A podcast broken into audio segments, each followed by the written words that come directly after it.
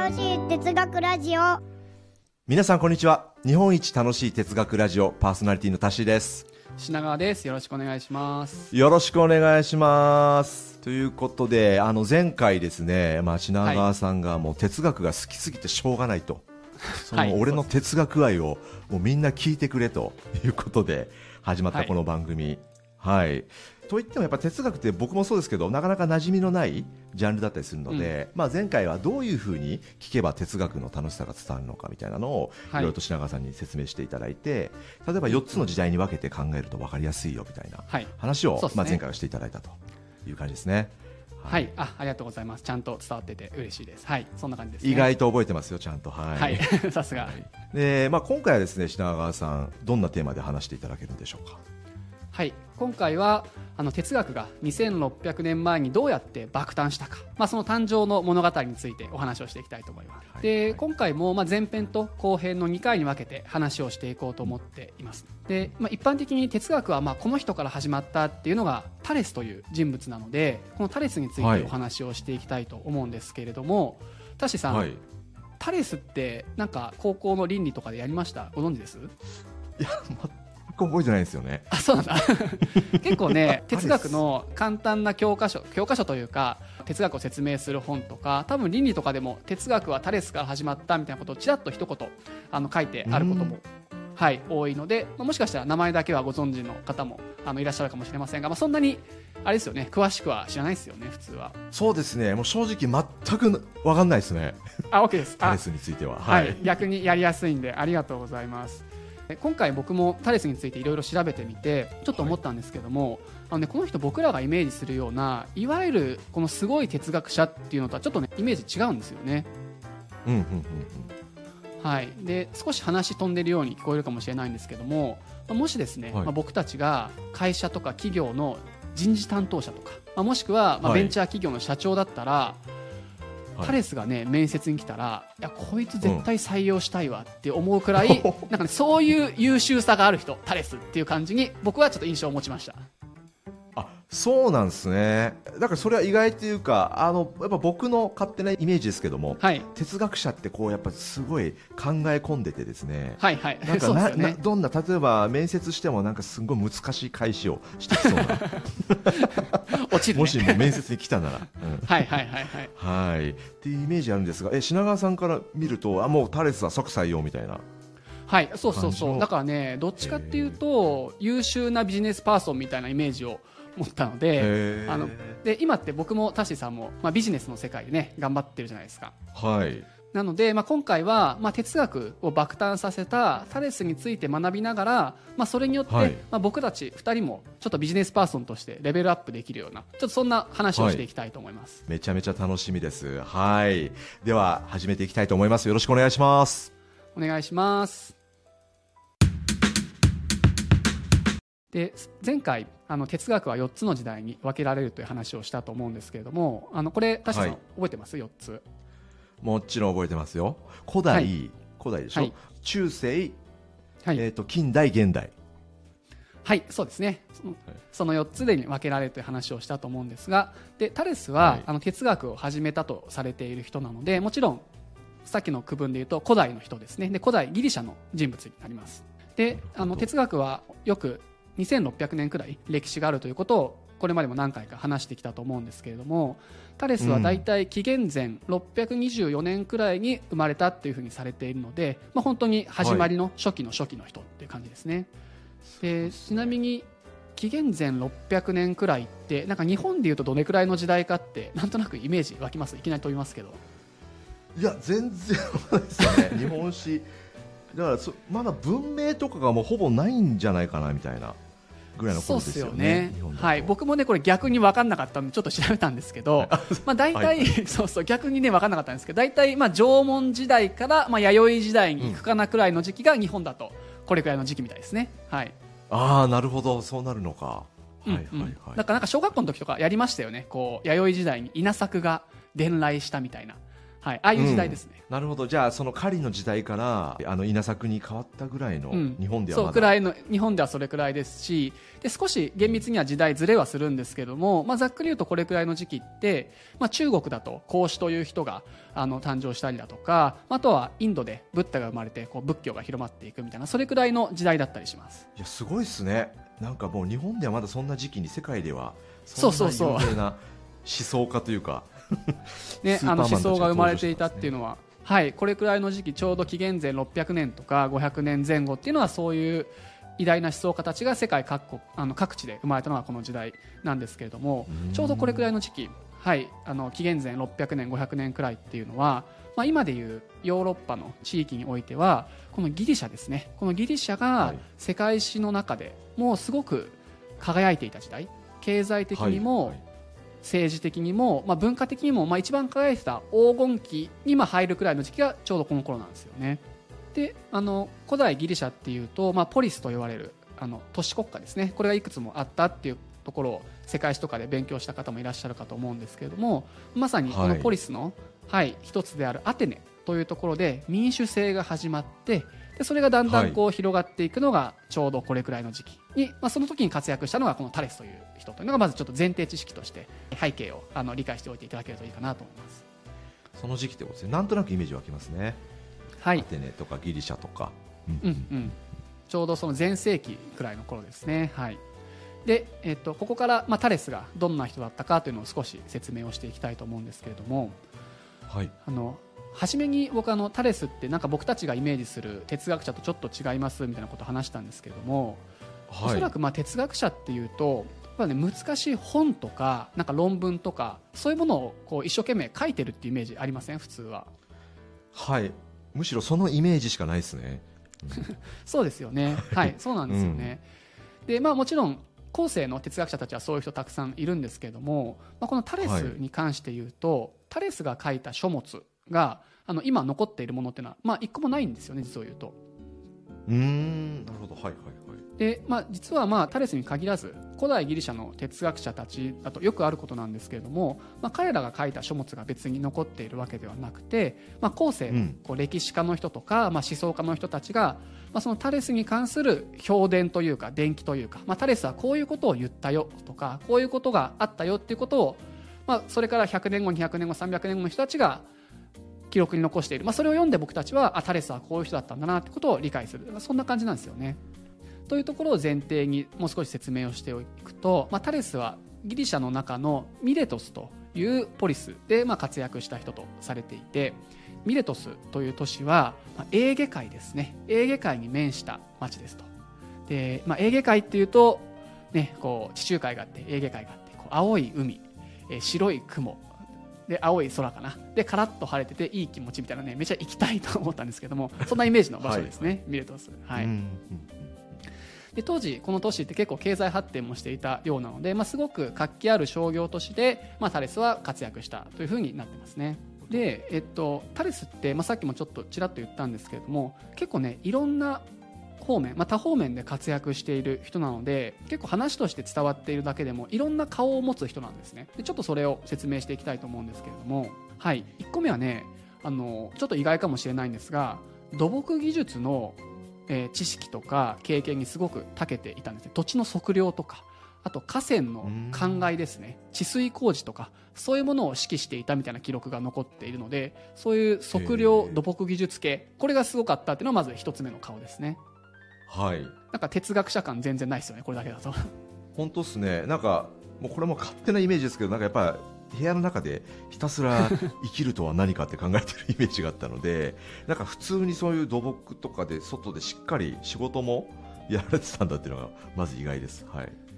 そうですよね。で2つ目の顔はこのちょっとね測量とかと関係するんですけれども幾何学とか、はい、まあ、幾何学って図形ですよね。幾何学とか数学、うん、まあ、この分野でもバリバリ活躍していたのがタレスなんですよね。へえすごいですね。はいはい。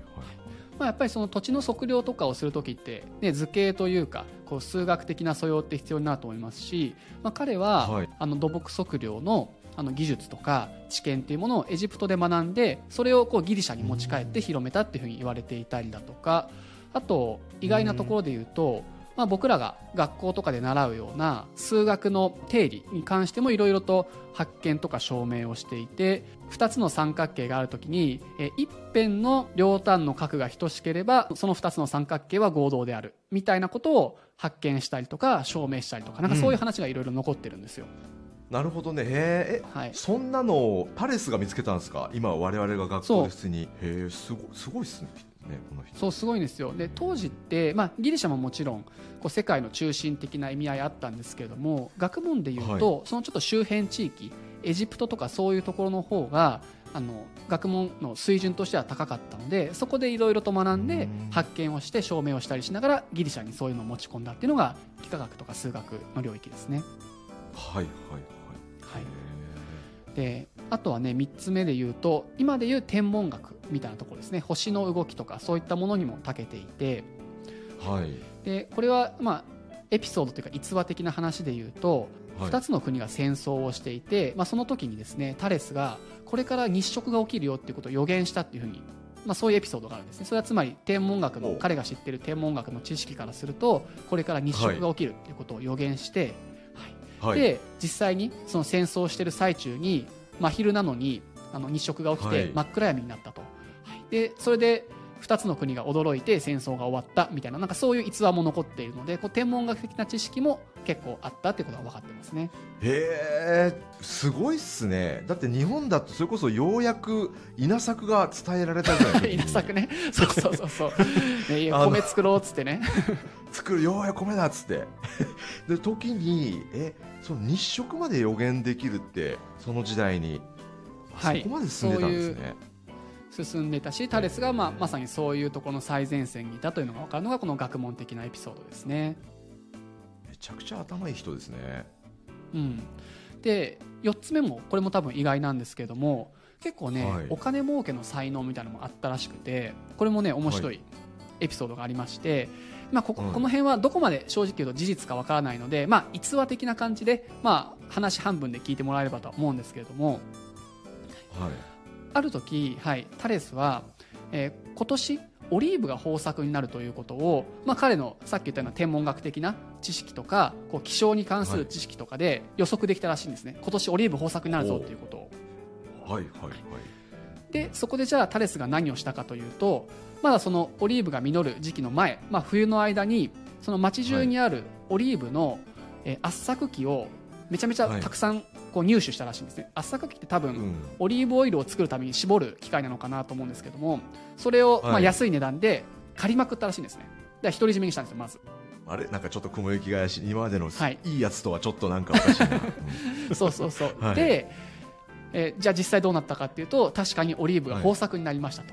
おでー。町中ではいその圧搾機が必要になったので、えータレスがはい。めっちゃ高い値段でその圧搾機を人に貸しまくったみたいな そういうエピソード残ってるんですよ。タレスどうした？おい。今までは土木でななんだかんだっつってね。はい。でもうなんかすごいいい日食も当ててみたいな戦争の時に。そうそうそうそう。ちょだっとなんか悪徳症承認感あるんですけどまあこれは、はい。あの有名なエピソードというか逸話で、まあ、哲学者ってね、はい。そうやってさっきタッシーさん言ったように部屋にこもって考えてるみたいなイメージもあるんだけど、まあ、金儲けしようと思えばできるぜみたいなそういう感じで語られるエピソードとしては有名なのがこのオリーブの物語ですね。まあ、確かにそうですよね。先がどうなるっていうのも予測できててそれに対してどうなれば、それこそ自分があの金儲けできるかっていうのもちゃんと分かって行動できてるっていう。はいそうですね。なのでそまあ、今回言いたかったのは、まあ、今日話をしたエピソードって、まあ、どこまで本当かは分からないんですが大事なポイントは、まあ、タレスは単にこう試作をした考えた人というわけでもないですしいろんな書物を書きまくった哲学者というよりかは、割とこう実践的な知恵とかえー知識、はい。経験、まあ、そういうものに長けていてかつこう現実の世界でバリバリ活躍した人と、まあ、これがちゃんと理解できると、はい、これからの話が面白くなってくるかなと思いますね。へえでもなんか興味ありますねタレスは。なんかつまりその哲学だけやってるわけではなくいろいろ幾何学だったり土木だったり天文学にも詳しいしなんか本当なんかレオナルド・ダ・ヴィンチくらいのなんか多彩なああそうね。ね。そうそう。本当にスーパーマン感ありますよねそれでいうとね。うん。ありますね。何でもできちゃうみたいな。でそのまあ何でもできるタレスがじゃあなんでこの哲学を始めた人とされているかっていうところをねもうちょっとこれから話をしていきたいと思いますはいお願いします。でここからですね、まあ、そんなタレスがどうやって哲学を始めたかという話をしていければと思っていて、まあ、哲学爆誕の瞬間のことを話していきたいと思います、はいいよいよですね。爆誕の瞬間気になりますね。はい。はい。はい、でさっき、まあ、タレスって書物は今もう今となっては残されてないよって話をしたんですけれども、まあ、それだけじゃなくて、タレスがこう哲学を始めたとされる言葉って結構ねはい。一言で割とシンプルというかなんかあっさりしてるんですよ実を言うと。うん。そうなんですね。なんか一言っていうとまあやっぱりニーチェの神は死んだとか とか僕の印象的でよく覚えてるんですけどかっこいいじゃないですかニーチェ好きですね。はい。神は死んだ。好きですね確かに。神は死んだって言いたいもんなんか。はいそうそう。でもね、はい。本当それくらい短い言葉が残っているだけなんですよね。はい。はいはいはいはい。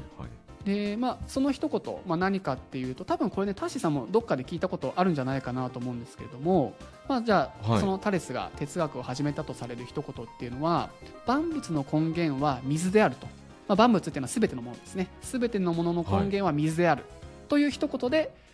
タレスは哲学を始めたとされてます。ああなんか拍子抜けというかその そのか神は死んだ的ななんかそのかっこいい、はいかっこよさね。爆誕の瞬間のかっ 一言のかっこよさみたいなのは意外となくもうシンプルイズベストみたいな感じなんですね、そうそう意外とちょっと拍子抜け感、ね、ありますよね。ね。割とあっさりしてるなうんみたいな感じで、あのまあ、ここでいう万物の根源っていうのは、まあ、神羅万象。こう世界中のはい。すべてのものが、まあ、そこから生まれて、まあ、そこに帰っていくようなそういう究極的なものを言っていますと。はいはいはいはい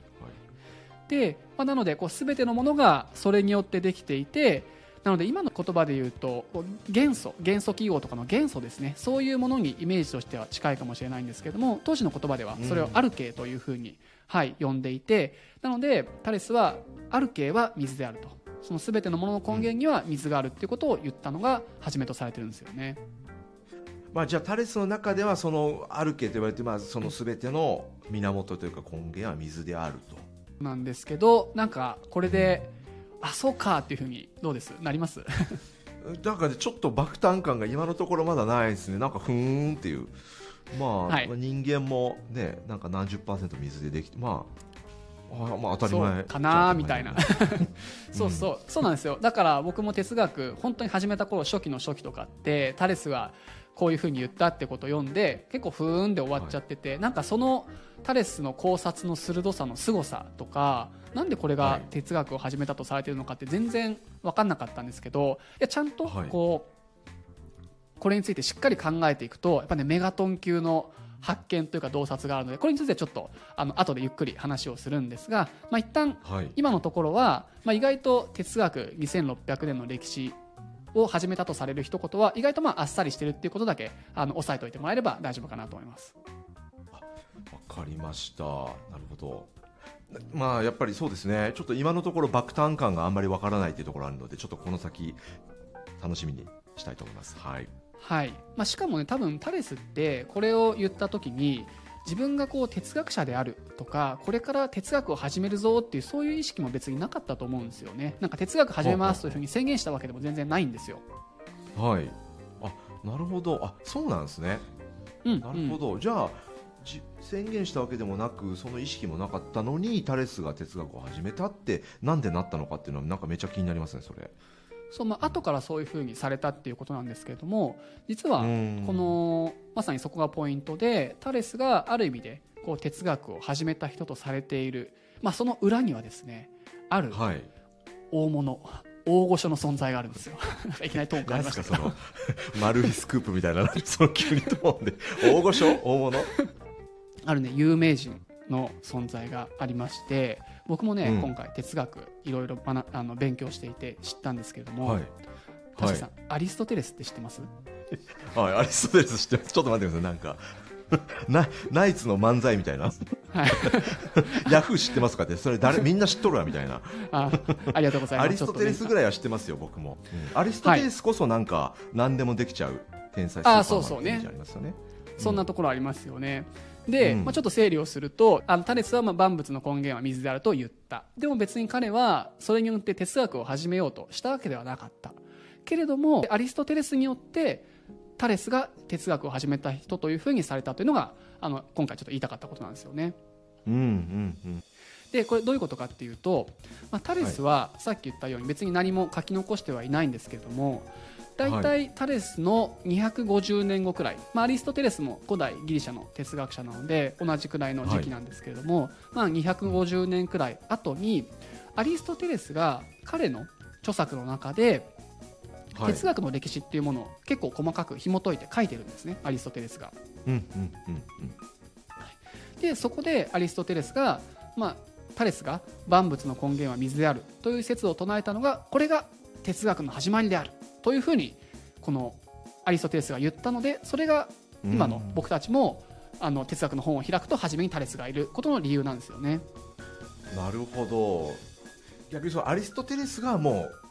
決めたと。タレスが最初だよみたいなそうそうそう。そう最初だよって言ったのがアリストテレスで、はい、でアリストテレスって、まあ、万学の祖っていうふうに言われたりしていて、まあ、万学っていうのはあらゆる学問ですね、あらゆる学問を始めた人っていうふうに言われていて本当にね、うん多分これからこのラジオでも何回も出てくると思うんですけれども古代だけではなくて、まあ、中世近代現代あらゆる哲学とか科学とか、あとは倫理学とかそういうところにすごく強い影響を与えているんですよね。うーんそうですよね。そういうイメージありますよ。はい。うん。なのでもう超哲学界、まあ、もはや学問界の超有名人大御所、まあ、それがアリストテレスでで彼がうん。哲学はタレスから始まったって言ったので、うん。そうですよねっていうふうになって今の僕たちもそこから学び始めるっていう感じですね。なるほどね。まあだからその影響力ある人がこういやいや哲学はタレスからだろうみたいな。だからあうんタレスからなんですねみたいな なったみたいな感じですね。はいはいはいだからなんかタレスとアリストテレスの関係はちょっとさっきのお笑いで言うとあのうん。お笑い芸人でも、まあ、全然売れてない頃にお笑い芸人の大御所だから今で言うとはい。松本人志さんみたいなねまっちゃんみたいな人が、はい。なんかお前おもろいやんみたいな感じで言うと一気にこうブレイクするみたいななんかそういうの多分ありますよね。ああありますね。確かにはいはいはい。m 1グランプリ？はいはいはい。あのやっ大好き。白川さんも m 1グランプリはやっぱお笑い好き毎回見てる。あ大。好き初めて共通の話題が。そうお笑いはいけると思う、うん、お笑いだったら語れる。理解できる。m 1グランプリも僕も好きで毎年見てるんですがやっぱいまだに衝撃的で忘れられなかったのはあのサンドウィッチマンが世に出た時。結構前だな。結構古い。結構古いんだけどでだ今でこそそれこそサンドウィッチマンってもう、あの好感度ランキングでもなんか1位で、はいはい1位ですね。もうみんなどの世代にも人気なあのタレントさん万代一さんイメージだと思うんですけども、うん最初 m 1グランプリで優勝するまで全く無名であなたは僕も知らなかったんですよ。で、はいはいはい。m 1で出てしかも敗者復活から出て決勝まで駆け上がっていきなり優勝だった時に、うん。それこそ、えー、まっちゃん松本人志さんだったりあの島田紳介さんがいやお前らはおもろい。お前らは最高だ。っていう、はい、なってなんかそれで逆に格上がってこう一気に広まっていったみたいなあ感じがあるんで、なんかその図式となんか似てますかね。そうそうすごいね似てると思っていて、まあ、なので本当それと同じでタレスって別に哲学者としてなんか自分をあの思っていたわけでもないと思うんですけれどもアリストテレスっていう哲学界の大御所、まあ、最大の大御所と言ってもいい人物が、まあ、彼が哲学を始めたというふうに言ったのでそれでいきなり哲学の奏者になったっていう、まあ、そんな感じはすごく似てますよね。ですね。いやただそうですねいやタレスかっこいいと思うんですけどもなんかそのえアリストテレス大先生大御所がとはいえうん万物の根源は水であるって言ったタレスさんが始まりっしょって言ってもちょっとそこはまだ結びつかないというかなんでそんなにすごい一言というかすごい発見だったのかっていうのがちょっとわからないんでそこをちょっと詳しく聞いていきたいですね。はい。はいそうですね。さあいよいよここからですねタレスの凄さについてちょっと詳しく品川さんにお話しいただきたいと思ってたんですが、まあ、前編今回はここまでということでその凄さはちょっと後半に取っておくということで。はいそうですね。あのその辺はいろいろ話したいことがあるのでぜひ次回ゆっくり話をしていければと思いますが、まあ、でも本当にねよくよく考えると、まあ、タレスのね洞察力の凄さはね本当にね蒸気を逸してる。すごい。こんな話していきたいんですよ。え蒸気を逸してるぐらいすごいんですね、えー結局そのな全ての万物の根源は水であるみたいな凄さもちょっとまだわからないのと、なんかそもそもなんか品川さんが最初に、いや僕が社長だったらタレス即採用みたいな。なんかそこもねまだ繋がってないんですよね、うん。確かに。全然説明しないですね。そうそう。でもねそこも本当つながるんですよ、タレスのその万物の根源は水であるといったことの意義っていうことと、うん。彼がもし現代に生きてて面接に来て「いやあるけ水ですよ」とか言ったら採用っていうふうに思う。ここねものすごくつながるんで。あそうなんですね。これねちょっと次回話させてください。はいあ、わかりました。はい、気になりますね。ということで、まあ、前編はこの辺というところで、はい、あの、この番組、日本一楽しい哲学ラジオではですね、えー毎週、ポッドキャストと YouTube で番組を配信しております。まあ YouTube やポッドキャストのチャンネル登録、そしてフォロー、高評価をいただけると励みになりますので、皆さんよろしくお願いします。あとご質問とかコメントもいただけるとあの嬉しいのでよろしくお願いしますはい、お願いします。それでは、ありがとうございました。ありがとうございました。次回へ続く